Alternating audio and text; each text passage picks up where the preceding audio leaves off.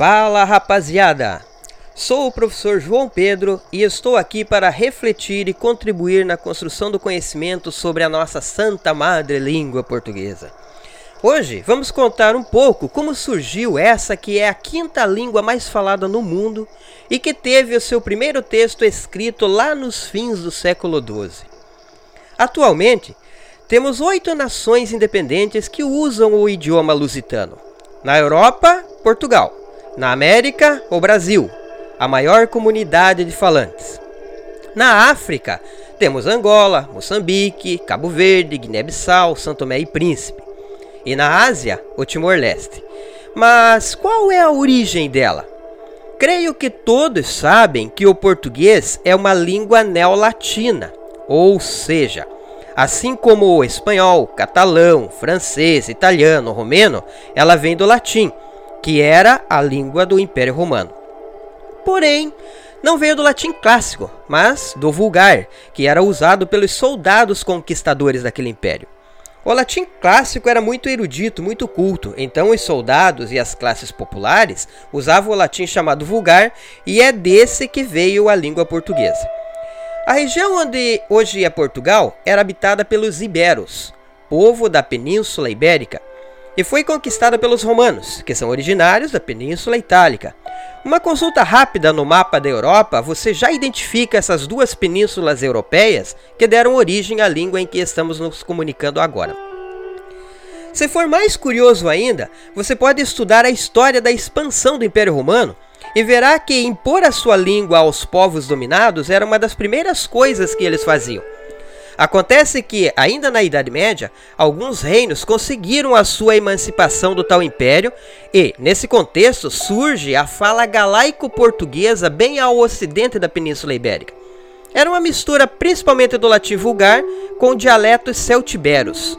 Vale aqui lembrar que os ibéricos, antes dos romanos, já haviam sido invadidos por celtas, por isso celtiberos.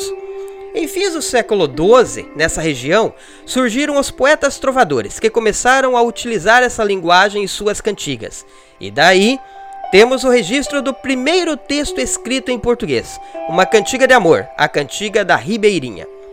Nos séculos subsequentes, a emancipação política e econômica do reino português tornou-o uma grande potência ao chegar à Idade Moderna, surgem as grandes navegações e a conquista do Novo Mundo, a América. Esta região que hoje chamamos Brasil foi colonizada pelos portugueses, por isso herdamos esta língua. Uma curiosidade, porém, merece destaque. Aqui não foi tão simples assim aquele povo impor o seu idioma.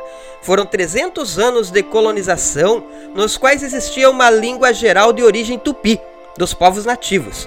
Foi só no século XIX, após a vinda da família real portuguesa, fugida da guerra com Napoleão Bonaparte, que a língua portuguesa começou a ser a mais importante forma de comunicação. E ainda vale lembrar que a independência do Brasil também aconteceu nesse período. E como quem assumiu a gerência foi o filho do rei de lá, uma nação independente teve oficializada uma língua, mas era a do colonizador. Portanto, a história do idioma português está muito ligada a dominações, ao mar, ao amor, e assim como outras línguas, sofreu inúmeras influências.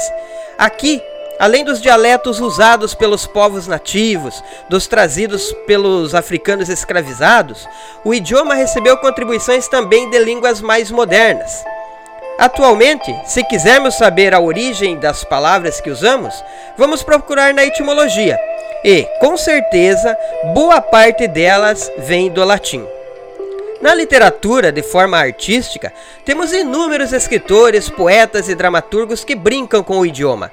Fazem jogos de palavras, construindo trocadilhos, buscando as várias possibilidades de construções fonéticas, morfológicas, sintáticas e semânticas.